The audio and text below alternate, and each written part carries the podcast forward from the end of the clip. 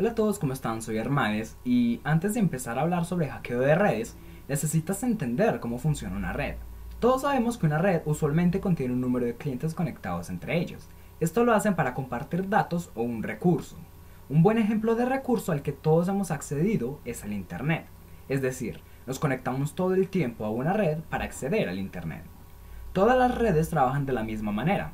Tienen un dispositivo que es considerado como servidor. En muchos casos, por ejemplo en la red de tu casa, este servidor es tu router. Este también es conocido como punto de acceso.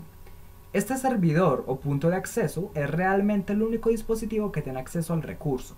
Ninguno de los clientes conectados tiene un acceso directo, incluso después de conectarse a la red. La única manera que pueden acceder al recurso es por medio del punto de acceso. Por ejemplo, digamos que eres el cliente número 1 y estás conectado a la red de tu casa abriste tu navegador preferido y buscaste la página google.com. Lo que pasa es, tu computador enviará una petición al punto de acceso pidiéndole la página google.com. Este tiene acceso al recurso, que sería el Internet en este caso, así que va a buscar la página que se le fue solicitada, obtendrá una respuesta y la enviará a tu computadora, y como resultado podrás ver y navegar por este sitio.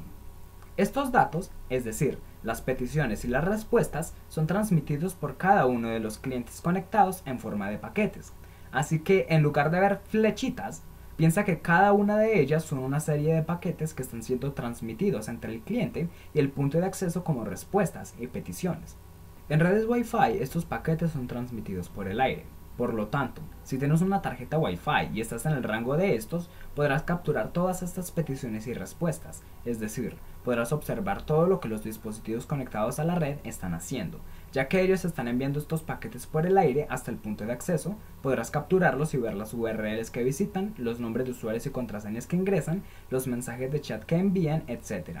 Todo lo que hagan será enviado en forma de paquetes, por lo tanto, podrás capturar y analizar cada uno de ellos. Hablaremos más a fondo de esto y de la manera en que las redes funcionan a medida que avanzamos en este curso.